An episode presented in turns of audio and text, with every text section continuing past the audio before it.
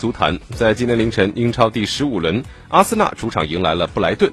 上半时，维伯斯特助攻布莱顿先拔头筹，而在下半时，厄齐尔助攻拉卡泽特将比分扳平。